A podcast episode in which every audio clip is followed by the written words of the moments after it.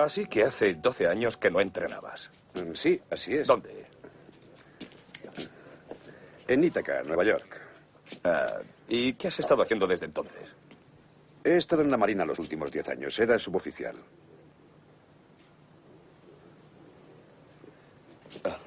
Entonces, eh, creo que vas a necesitar ayuda. Yo he estado entrenándoles durante estas últimas dos semanas. Podría ayudarte hasta que les conozcas bien.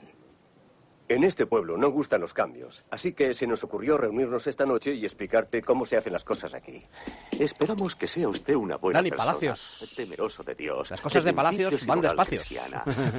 Buenas noches. Buenas noches, estamos eh, escuchando un extracto de una película que se llama Hoosiers, Eso es. más que ídolos. Eh, así Eh, se... Has elegido un- uno de, una de las partes de la película. Mm, Sí. Nosotros muchas veces cuando despedimos, bueno, muchas veces no, siempre que despedimos el programa lo hacemos con un sonido de una película de deportes y uno de ellos es también un extracto de Hoosiers que mm, cuenta una historia real que hoy nos quieres tú eh, rememorar, ¿no? Sí, quiero hablar de la película y, y- y quiero hablar de en- en la historia real en lo que está, en lo que está basado. Aquí vemos, eh, digamos, la presentación del, del entrenador eh, con- en, en el pueblo. El- es el- va a ser el, el entrenador del, del equipo del instituto de- del pueblo. El pueblo se llama Hickory la película. El pueblo real se llama Milán, Ujú. como la ciudad italiana. El entrenador es- está interpretado por Jim Hackman. El entrenador es, es Jim Hackman y, y llega es un entrenador ya veterano con, con años de experiencia. Lo que pasa es que ya mucho mucho tiempo sin mucho tiempo sin entrenar y, la- un- y hay alguien del pueblo que confía en él que para para sustituir al entrenador anterior que era un entrenador muy querido por el pueblo pero que falleció. Un, un instituto, ¿no? Es un instituto, sí, sí. Es Pero también te narra muy bien lo que es la vida alrededor de un equipo de baloncesto, de un pueblo, de un, de un instituto de un pueblo. de un pueblo Con y- todas las presiones. y lo más importante, de un pueblo de Indiana, donde Claro. el baloncesto es una, Una religión. Es una religión. Eso es. Hay otra película que se llama Reggie, Mil- Reggie Miller contra los Knicks, donde se habla de, de- de esa rivalidad en Estados Unidos, de dónde, dónde realmente es la... ¿Cuál de los dos sitios es la cuna del, del, del básquet, del, del baloncesto? ¿Nueva York o Indiana? Para, para lo- Nueva York el, el- el baloncesto es algo, vamos, es algo importantísimo porque el baloncesto está en las calles. Hay infinidad de, de- de- canchas. de canchas en, en- en la calle donde juegan en, en muchísimos barrios, en el Harlem, en el Bronx, hay infinidad.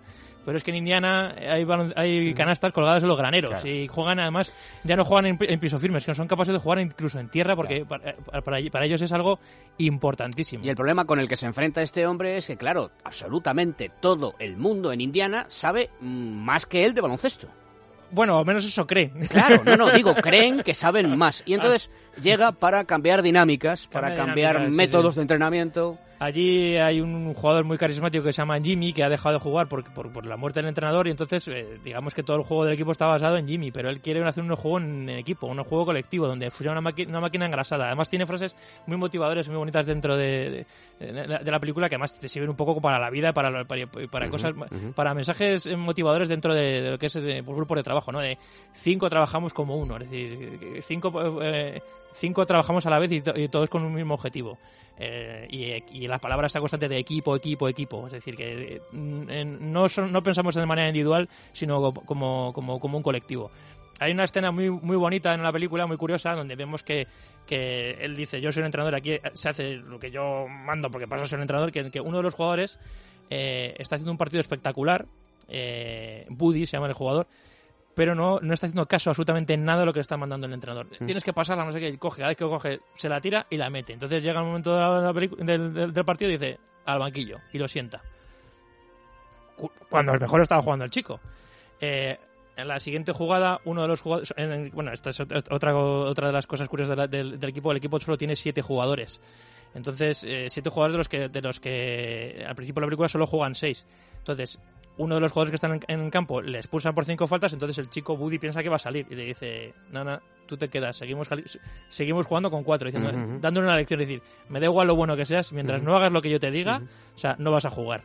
Así es toda la película. Eh, todas estas cosas, obviamente, dentro del, del- del pueblo, pues, pues, eh, pues no sientan bien. Empieza, hay un momento de la película en el que incluso le hacen como una especie de pues de, de moción de censura. Deciden a ver qué hacen con él y, y- y lo votan como se hacen las cosas en los pueblos en Estados Unidos, sobre, todo, sobre todo de interior. Van a la iglesia y, voto, y, Eso es, y votan es. todos qué deciden hacer con el entrenador del instituto, del, Eso del es, colegio. eso es. No, pero te decía que está basado en una historia real.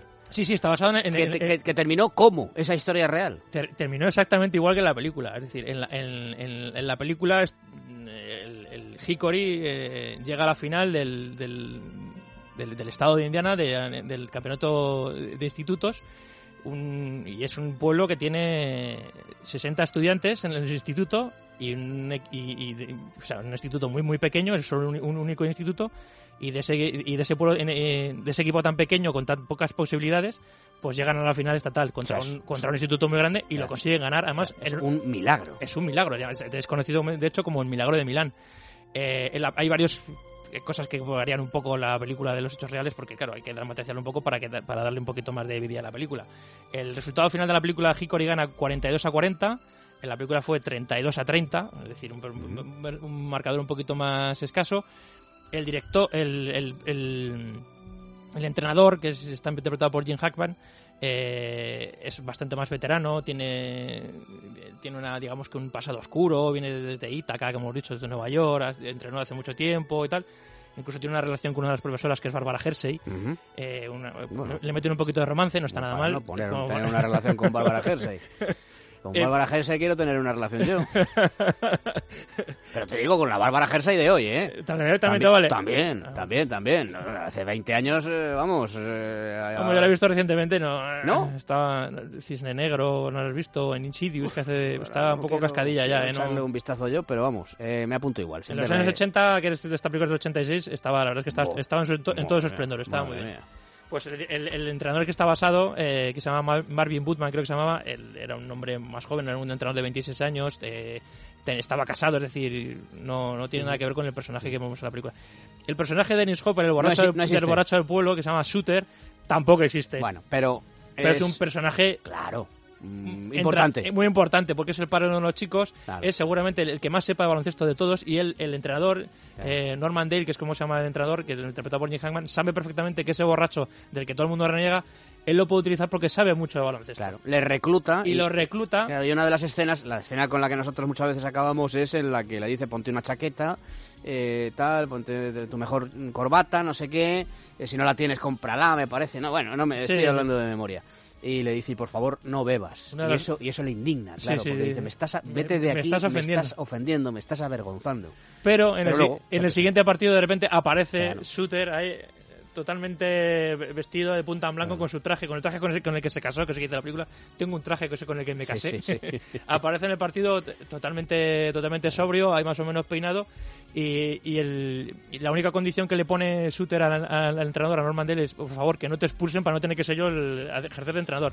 Y lo que hace enseguida el personaje provocar- es provocar, provocar una expulsión para que él tome la del para que él tome, y efectivamente. subirle la autoestima y ver las posibilidades de Qué que tiene bonito. una escena Qué movimientos inteligentísimos todos, en aras de qué? En aras de un resultado final. Claro, claro, claro, claro. que claro. es, efectivamente, oye, todos valemos eh, eh, y tenemos que ser una piña para conseguir eh, el, el- el triunfo final. Es muy bonito, ¿eh? Muy Sí, sí, bonito. sí, sí, una peli- vamos, está considerada como una...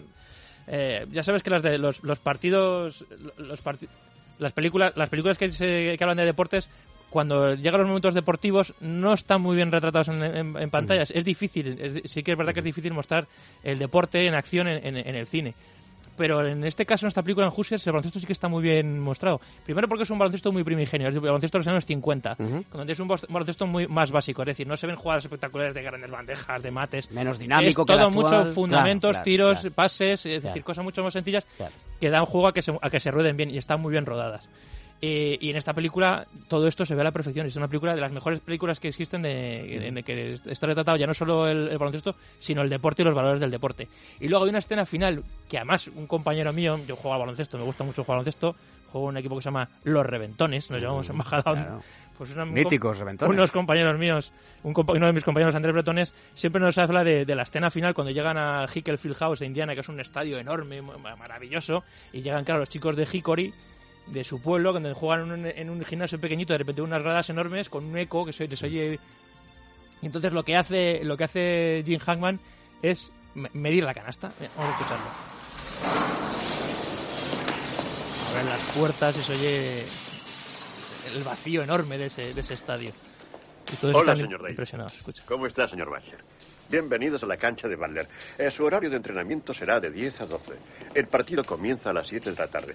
Si necesitan ustedes algo, pídanmelo. Confidencialmente les diré que esto es lo más importante que ha pasado en el baloncesto de Indiana. Les ayudaremos en todo. Que tengan suerte. Gracias. Que gane el mejor.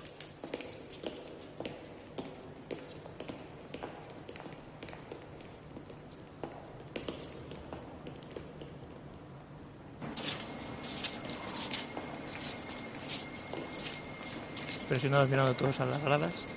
Estos enormes, Es un poco como apabullados. la escena de Gladiator en la que llegan al Coliseo en romano, ¿verdad? Sí, muy parecido. En el que todos empiezan a decir, ¿esto qué es? Se sienten lo, lo pequeños realmente que son ellos viviendo un pueblo tan pequeño. Claro. Quiero que todo quede bien limpio. Pero Jim Hammond ya ha jugado en esas canchas. Y él sabe lo que tiene que hacer para motivarlos. Claro. Y sabe que al final Buddy, lo Mira, importante es lo aquí, de abajo. Aquí viene ahora. sujeta justo debajo de la canasta. Pero están todos embelesados. ¿no? Claro, claro, claro. Asustados. Estamos acongojados.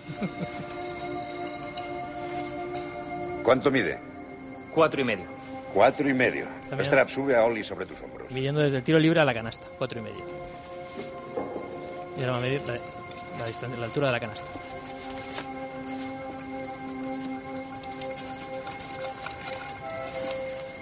Mide desde la canasta al suelo. Buddy.